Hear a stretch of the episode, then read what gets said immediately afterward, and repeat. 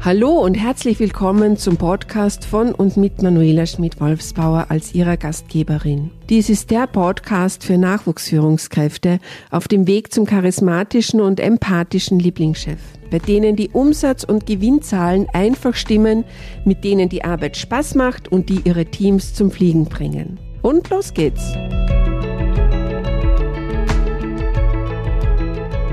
Ich kenne das auch. Am liebsten würde man den Kopf in den Sand stecken. Manchmal ist es im ersten Augenblick so viel leichter, sich schwierigen Situationen nicht stellen zu wollen. Da denkt man sich Augen zu und mm, mm, eigentlich betrifft mich das jetzt eigentlich gar nicht. Nee, nee, mm, mm, mm. mm. Gerade in so schwierigen Situationen wie jetzt, Unsicherheiten durch Corona, durch den Krieg in der Ukraine und so viel mehr an anderen Schauplätzen. Das verunsichert gerade eine neue Führungskraft sehr.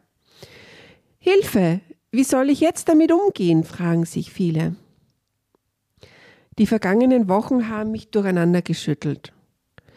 Mir ist es wirklich wichtig geworden, all mein Wissen, mein Know-how aus meinen Führungspositionen, meine gewalte Lebenserfahrung ganz gezielt Nachwuchsführungskräften zur Verfügung zu stellen. Denn aus eigener, manchmal sehr leidvoller Erfahrung weiß ich, was es bedeutet, einen erfahrenen Coach, eine Mentorin mit dem passenden Know-how an der Seite zu haben. Ganz am Anfang meiner Laufbahn Mitte 20 hätte ich mir im Rückblick auch jemanden gewünscht, der mir die Abkürzung zeigt. Jemanden, der mir aus Erfahrung heraus den einen oder anderen Tipp gegeben hätte, wie manches schneller und einfacher umzusetzen gewesen wäre. Das Wissen aus Büchern ist schön und gut. Aber die Erfahrung aus dem Berufsalltag einer Führungskraft anzapfen zu können, das ist einfach Goldes wert. Heute geht es darum, nicht den Kopf in den Sand zu stecken, weil es schwierig wird. Entscheidungen sind zu treffen. Intransparente Situationen abzuwägen, schwelende Konflikte anzusprechen, unterschiedliche Meinungen auszuhalten und einen Kompromiss zu finden und was dabei helfen kann, die notwendigen nächsten Schritte zu gehen, wenn die Angst einem die Sicht versperrt. Und die vergangenen paar Monate und speziell die letzten Wochen haben zu wirklich großen Unsicherheiten gerade bei ganz frischen Nachwuchsführungskräften geführt. Was soll ich machen? Wie soll ich tun?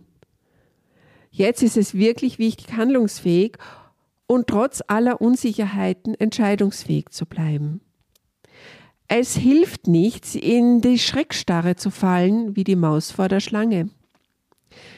Denn wenn wir sprichwörtlich unseren Kopf in den Sand stecken, dann wollen wir unsere Augen vor einer unangenehmen Tatsache verschließen oder etwas nicht erledigen, weil wir das Gefühl haben, dass es nicht gelingen wird und weil es unangenehm ist. Es liegt im Magen, es wird schwer ums Herz. Oh ja, der Nacken verspannt sich. Es ist die Angst, die sich in uns breit macht. Angst hat uns schon früher überleben lassen. Vor langer Zeit vor dem Säbelzahntiger. Heute gibt es den Säbelzahntiger nicht mehr. Aber die Angst ist geblieben, was ja nicht schlecht ist.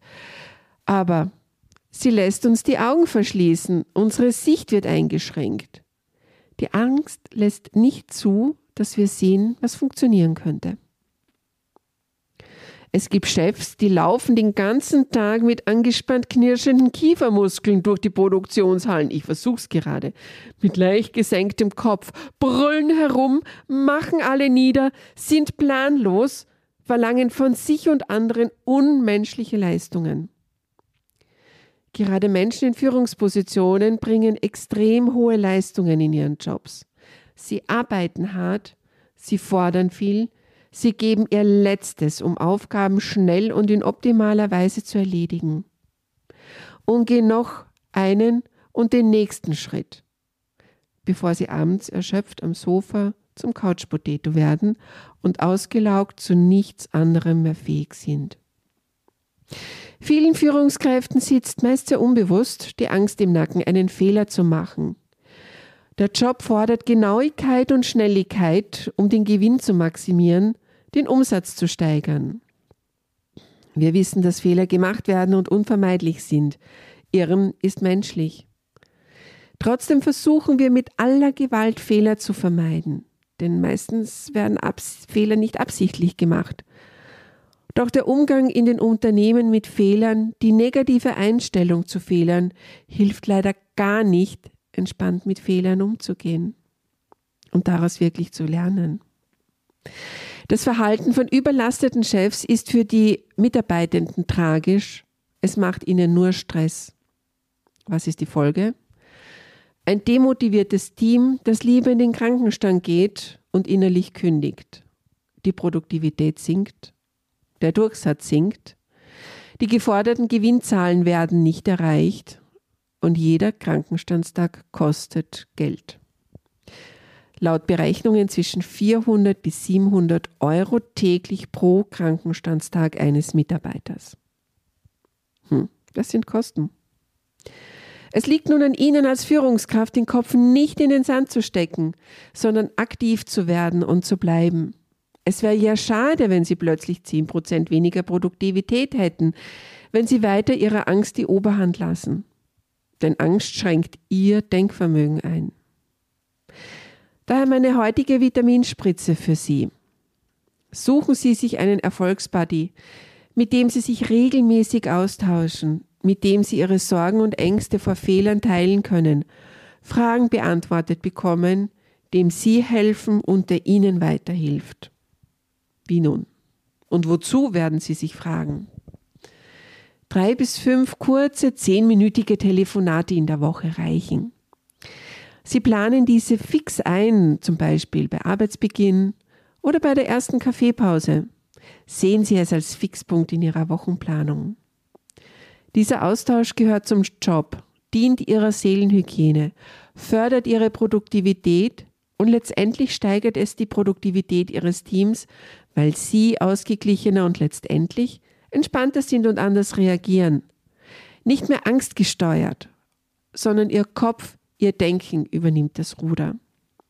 Mir ist bewusst, das Problem ist durchaus komplex, denn die Luft für eine Führungskraft wird immer dünner, je weiter man nach oben kommt. Die Anforderungen werden komplexer. Also, ein Austausch mit Ihrem Erfolgsbuddy hilft Ihnen, die mannigfaltigen täglichen Herausforderungen zu meistern. Bevor ich meine Tipps rund um meine Vitaminspritzen weitergebe, probiere ich diese selbst aus. Ich habe auch einen Erfolgsbuddy. Mein Erfolgsbuddy hilft mir sehr, durch schwierige Situationen zu gehen. Er hilft mir weiter bei Fragen und borgt mir seine Augen und vor allem Ohren, wenn es bei mir eng wird. Er hilft mir, den Blick zu schärfen und dran zu bleiben. Ich weiß, wie es ihnen geht und kann den Frust in manchen täglichen Herausforderungen gut nachvollziehen. Wir versuchen doch alle, das Leben zu meistern, ohne vom Strudel verschluckt zu werden. Daher mein heutiges Fazit. Gemeinsam geht es einfach leichter. Meine Einladung heute an Sie, wenn Ihnen die Folge gefallen hat und Sie sich vorstellen können, dass Ihnen mein Wissen und mein Know-how hilft, damit Sie weiterkommen im Business, dann buchen Sie einen kostenlosen Gesprächstermin zum Kennenlernen mit mir. Termine finden Sie über meine Homepage www.think-doll.de. Ich freue mich auf Sie und ich freue mich darauf, wenn Sie bei meiner nächsten Podcast-Folge wieder mit dabei sind. Bis zum nächsten Mal.